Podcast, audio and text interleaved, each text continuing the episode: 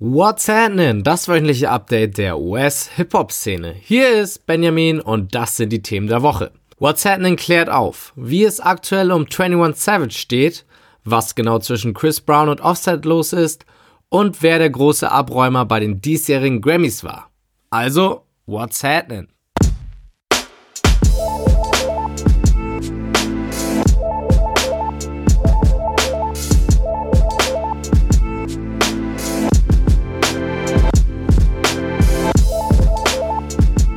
Am 3. Februar wurde 21 Savage von der Ausländerbehörde ICE festgenommen. Der Grund war, dass er angeblich ein illegaler Einwanderer ist. Mehr dazu berichteten wir schon in der letzten Woche. Jetzt kommt das Update zu dieser Geschichte. Stand jetzt sitzt 21 Savage immer noch in Haft. Sein Manager verriet auch erschreckende Details zu seiner Behandlung im Gefängnis. So wird 21 mehr oder weniger wie ein Schwerverbrecher behandelt und wird 23 Stunden am Tag weggesperrt. Der einzige Kontakt zur Außenwelt wird ihm durch einen 10-minütigen Anruf gewährt. Das ist schon krass und einer der Gründe, warum so viele Menschen 21 Savage supporten. Kurz nach der Verhaftung wurde bereits eine Petition ins Leben gerufen, die die Freilassung von ihm fordert. Mittlerweile hat die Petition nach etwas über einer Woche schon fast eine halbe Million Unterschriften. Viele Rapper und Produzenten wie Cardi B, Metro Boomin und DJ Khaled unterstützen beispielsweise die Petition. Trotzdem hat sich an 21s Situation noch nichts geändert. Jetzt hat sich aber auch Jay-Z eingeschaltet und geht sogar noch einen Schritt weiter als seine Kollegen. Er heuerte für 21 Savage extra einen Anwalt an, der ihn aus dem Gefängnis befördern will und erst aufhören will, wenn er das auch geschafft hat. Und der Anwalt hat auch eine gute Argumentationsgrundlage, denn es wurde bekannt, dass 21 seit vier Jahren bereits auf ein U-Visum wartet, es aber noch nicht bestätigt wurde. Dieses U-Visum ist extra für Opfer von Straftaten, die in den USA begonnen wurden. 21 Savage beantragte das Visum, als er 2014 angeschossen wurde. Warum es noch nicht bestätigt wurde, ist fraglich. Eigentlich kann man sich jetzt nur noch wünschen, dass 21 Savage bald zu seinen in Amerika geborenen wohlgemerkt Kindern zurückkehren darf. Ziemlich unnötig hat sich aus der ganzen Situation um 21 Savage auch noch ein richtiger Beef zwischen zwei Hip-Hop-Schwergewichtlern entwickelt, der jetzt sogar zu eskalieren droht. Die Rede ist von Chris Brown und Offset, aber von Anfang an. Breezy hatte kurz nach der Verhaftung von Savage ein Meme bezüglich dessen Situation auf Instagram gepostet. Offset kommentierte den Beitrag damit, dass diese Memes nicht lustig sind, weil es eben um 21 Savages Freiheit geht. Auf diesen kleinen Satz antwortete Breezy dann aber mit einem ganzen Paragraphen, in dem er am Ende sagte, dass Offset gegen ihn kämpfen soll, wenn er ein Mann ist. Ein bisschen übertrieben, aber Offset ließ sich das natürlich nicht gefallen und beleidigte Brown daraufhin als Koksnase. Ein paar Beleidigungen von beiden Seiten später und Offset verkündete in seiner Story, dass er Brown das nächste Mal, wenn er ihn sehe, zusammenschlagen würde. Brown antwortet dann mit Screenshots aus einem Chat, in dem er selbst Offset zu sich nach Hause einlädt, um es ein für alle Mal zu klären. Offset lehnte das aber ab. Wahrscheinlich auch besser, so nicht im Haus von seinem Feind zu kämpfen. Chris Brown meinte wegen dieser Absage allerdings, dass Offset nur im Internet ein großes Maul hätte. Offsets Konter? Die einzigen Menschen, mit denen sich Chris Brown schlägt, sind Frauen. Autsch. Natürlich ließ Chris das nicht auf sich sitzen und hiefte die Rivalität dann auf neues Level. Er wolle Cardi B Blumen schicken, um zu zeigen, dass er Frauen respektiert. Nochmal ouch. Eine Antwort von Offset gab es zwar noch nicht, aber das wird die Sache sicherlich nicht besser gemacht haben. Eher im Gegenteil. Insgesamt ist es auf jeden Fall schon ziemlich affig, aus so einer Kleinigkeit etwas so Großes zu machen, dass man sich sogar prügeln möchte. Das Wichtige hier wird von beiden Seiten außerdem außer Acht gelassen, und zwar das Schicksal von 21 Savage. Aber Gerüchten zufolge sind sich die beiden Parteien schon länger nicht mehr grün und das war nur der berühmte Tropfen, der das fast zum Überlaufen gebracht hat. Naja, wie es auch sei. Ein Beef auf physischer Ebene kann nie gut sein. Am 10. Februar fanden dieses Jahr die jährlichen Grammy Awards statt. Für Musiker ist das eigentlich die größtmöglichste Auszeichnung. In der Hip-Hop-Community haben die Grammys aber schon lange nicht mehr das höchste Ansehen. Der Grund dafür ist, dass viele denken, dass das Grammy-Komitee dem Genre zu wenig Respekt erweist. Das ist auch der Grund, warum Acts wie Drake, Kendrick Lamar und Childish Gambino eine Live-Performance bei der diesjährigen Awardshow abgesagt haben. Zum Glück gibt es aber den aktuellen ultimativen Opportunisten im Rap-Game, der einspringt, wenn dein eigentlicher Favorit absagt. Richtig, Travis Scott. Aber darum soll es jetzt nicht gehen, sondern eher um die Gewinner der Awards an sich. Und da hat das Grammy-Komitee dieses Jahr versucht, Hip-Hop gerechter zu werden.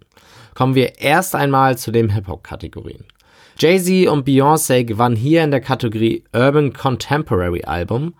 Pharrell wurde Producer des Jahres. Der Song King's Dead von Kendrick Lamar, Future und Jaywalk wurde die Rap-Performance des Jahres und Drake gewann den Rap-Song des Jahres mit God's Plan. In seiner Dankesrede kritisierte Drake übrigens die Grammys, indem er sagte, dass die Awards den Erfolg eines Künstlers nicht bemessen. Eigentlich richtig, aber die Macher der Grammys wird es trotzdem nicht gefallen haben. Kommen wir zur ersten Überraschung des Abends. Cardi B gewann mit Invasion of Privacy das Rap-Album des Jahres. Sie war sichtlich gerührt, vor allem weil sie damit die erste weibliche Künstlerin ist, die das mit einem Soloalbum überhaupt geschafft hat. Die Hip-Hop-Community allerdings war nicht ganz so erfreut. Mit Hip-Hop bzw. Rap hat das Album von Cardi nämlich nicht ganz so viel zu tun und Anwärter und echte Hip-Hopper wie Pusha T und Nipsey Hussle gingen deswegen leer aus. Nun gut, kommen wir jetzt zum etwas überraschenden Gewinner des Abends, Donald Glover aka Childish Gambino und sein Song This is America. Neben dem Sieg in der Rap-Kategorie Best Rap Song Performance gewann Childish nämlich auch in den genreübergreifenden Kategorien Record of the Year, hier wird das ganze Team hinter dem Track ausgezeichnet, und Video of the Year. Aber damit nicht genug. Auch in einer der vier Hauptkategorien, Song of the Year nämlich, gewann This is America als erster Rap-Song überhaupt. Das ist schon eine Leistung und eine schöne Anerkennung für einen Hip-Hop-Song mit einem krassen Video und einer wichtigen Message dahinter. Dass der Song so abräumt, hatten wohl auch die wenigsten gedacht. Leid tat mir an dieser Stelle besonders Travis Scott, der unbedingt einen Grammy haben wollte und mit Astroworld sicher auch einen verdient gehabt hätte. Dass er in den letzten Jahren bei den Grammys außer Acht gelassen wurde, motivierte ihn damals umso mehr, bei Astroworld alles zu geben. Das berichtete sein Manager. Schade für ihn, dass es trotzdem nicht geklappt hat. Auch Black zeigte sich sichtlich enttäuscht, dass seine Kollabo mit J. Cole, Pretty Little Fears, gegen This Is America in der Kategorie Best Rap Song Performance verloren hat. Naja, jeden wird so eine Awardshow wohl niemals zufriedenstellen können. Und wie Drake gesagt hat, der Erfolg eines Künstlers lässt sich nicht an den gewonnenen Awards nachvollziehen, sondern an den Fans des Künstlers, die alles dafür geben, ihn live zu sehen. Neue Entwicklungen im Fall Bow Wow. Letzte Woche berichtete WhatsApp von der Verhaftung des Rappers und seiner Freundin. Beide behaupteten gegenseitig von dem jeweils anderen angegriffen worden zu sein. Dem Polizeifoto nach zu urteilen spricht alles eigentlich für Bow Wow, denn sein Gesicht sieht mit tiefen Kratzspuren nach dem Kampf ziemlich demoliert aus, während man bei der Freundin nichts auf den ersten Blick erkennt. Jetzt tauchte aber in diesem Zusammenhang ein Überwachungsvideo auf aus dem Fahrstuhl, und dieses Video zeigt die beiden kurz vor den Handgreiflichkeiten.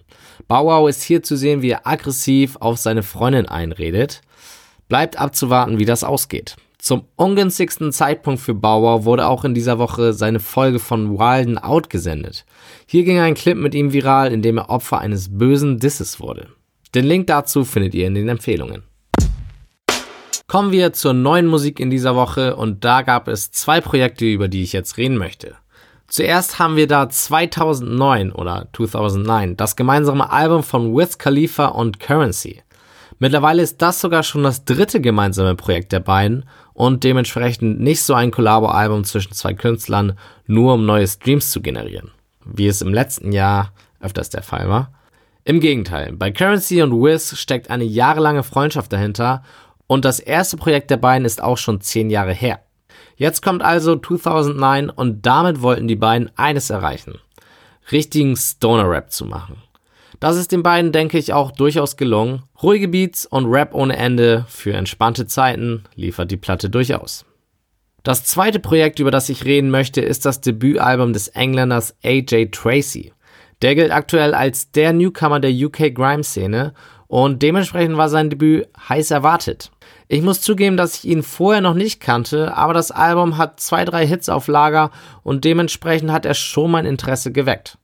An manchen Stellen ist für mich das Projekt aber ein bisschen langweilig, beziehungsweise gleich zu sehr dem anderen Sound, den wir von Grime-Rappern wie Skepta oder Stormzy kennen. Aber trotzdem, gerne reinhören. Die besten Songs der neuen Projekte findet ihr wie immer in der What's Happening Playlist auf Spotify. Den Link dazu gibt es auf whatshappening.de im Beitrag zu dieser Ausgabe. Die Vorschau auf diesen Freitag, den 15.02., ist ähnlich trüb wie in den letzten Wochen. Kein großes Release steht an.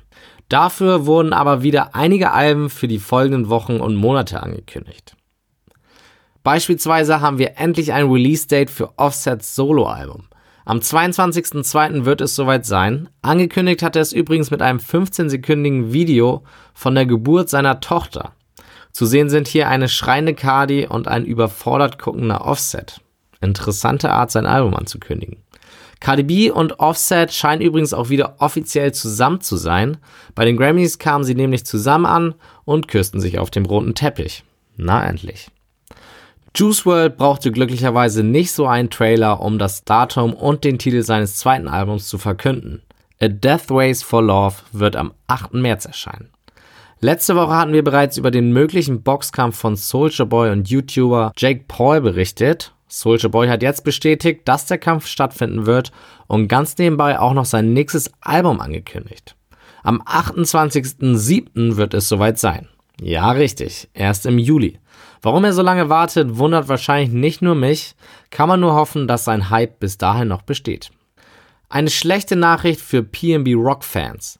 Sein Album wird um einen Monat nach hinten verschoben und nicht wie geplant am 22. Februar rauskommen, sondern am 22. März. Und zum Schluss haben wir noch Release-Neuigkeiten von Top Dog Entertainment. Isaiah Rashad arbeitet aktuell an seinem neuen Album und das soll auch bald erscheinen, inklusive eines XXX Tentacion Features.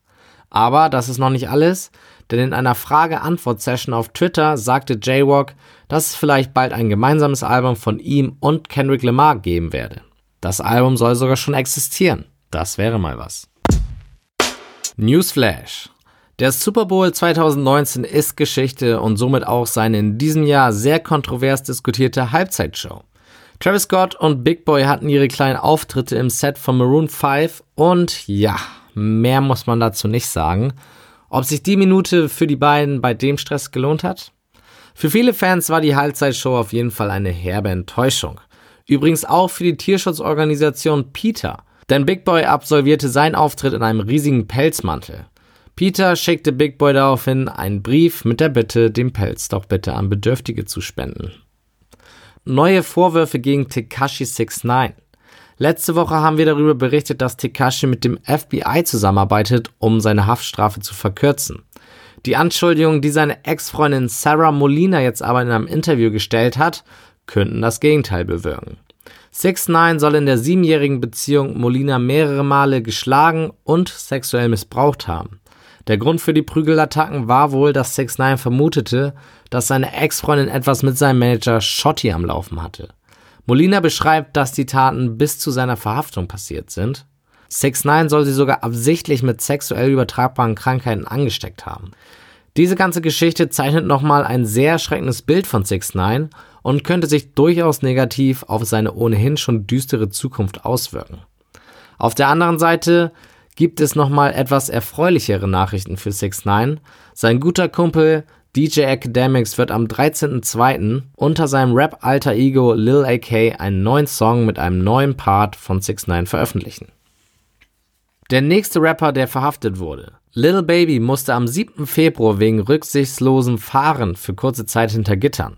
Nach einer Kautionszahlung war er aber schon wieder auf freiem Fuß und konnte am 9. Februar wie geplant auf seinem nächsten Gig performen. Es gibt mal wieder ein neues Update zu Lil Uzi Verts Karriereende. In einem neuen Video erklärte Uzi, dass er die ganze Sache mit seinem Label klären möchte. Für ihn geht es da hauptsächlich um Respekt. Das hört sich doch also wieder ganz gut an und nicht nach Karriereende. Passend dazu twitterte Quavo von den Migos am 8. Februar, dass er gerade mit Uzi telefoniert hätte und dass man Musik von den beiden Parteien im Jahr 2019 erwarten kann. Also, wer jetzt noch an Karriereende denkt, den kann ich auch nicht helfen. Hip-Hop stellt sich gemeinsam gegen Gucci. T.I., Soulja Boy und Young Thug rufen zum Boykott der Luxusmarke auf, weil die gerade einen Pullover veröffentlicht hat, der sehr an das Blackfacing erinnert. Gucci entschuldigte sich zwar schon und der Pullover ist wieder vom Markt, aber die Entscheidung, ihn zu veröffentlichen, vor allem im Black History Month, ist schon sehr unsensibel. Dementsprechend fühlt sich die Black Community in Amerika disrespektiert und viele rufen zum Boykott der Marke auf. Zumindest für ein paar Monate sind auch die eben genannten Rapper mit dabei und wollen den Italienern zeigen, wie wichtig ihre Community für das Designerlabel ist. Am 5. Februar wurden alle ganz wild. Frank Ocean kündigte auf seiner Tumblr-Seite einen neuen Song mit Kendrick Lamar, Andre 3000 und SZA für den 1. März an. Das wäre natürlich eine krasse Kombi, doch die Hoffnung währte nur kurz, denn Oceans Seite wurde wohl gehackt. In einem weiteren Post wurde die Musik nämlich zum Kauf angeboten und suggeriert, dass bei 25.000 Likes auf ein bestimmtes Instagram-Bild ein Song geleakt wird. Mittlerweile wurden die Posts auch schon wieder alle gelöscht. Wow, welches Arschloch spielt so mit unseren Gefühlen? Was Empfehlungen angeht, habe ich für euch diese Woche leider nur unsere Spotify-Playlist mit den besten Songs der neuen Projekte und dem bereits erwähnten Auftritt von Bauer bei Wilden Out. Und wenn ihr eh schon da seid, könnt ihr euch auch gleich mehrere Videos von Wilden Out ansehen. Das ist halt echt eine geile Serie. Alle Links zu den Empfehlungen findet ihr auf whatsapp.de im Beitrag zu dieser Sendung. Und damit entlasse ich euch für diese Woche. Folgt at whatsappmpc bei Instagram und bis zur nächsten Woche. Reingehauen.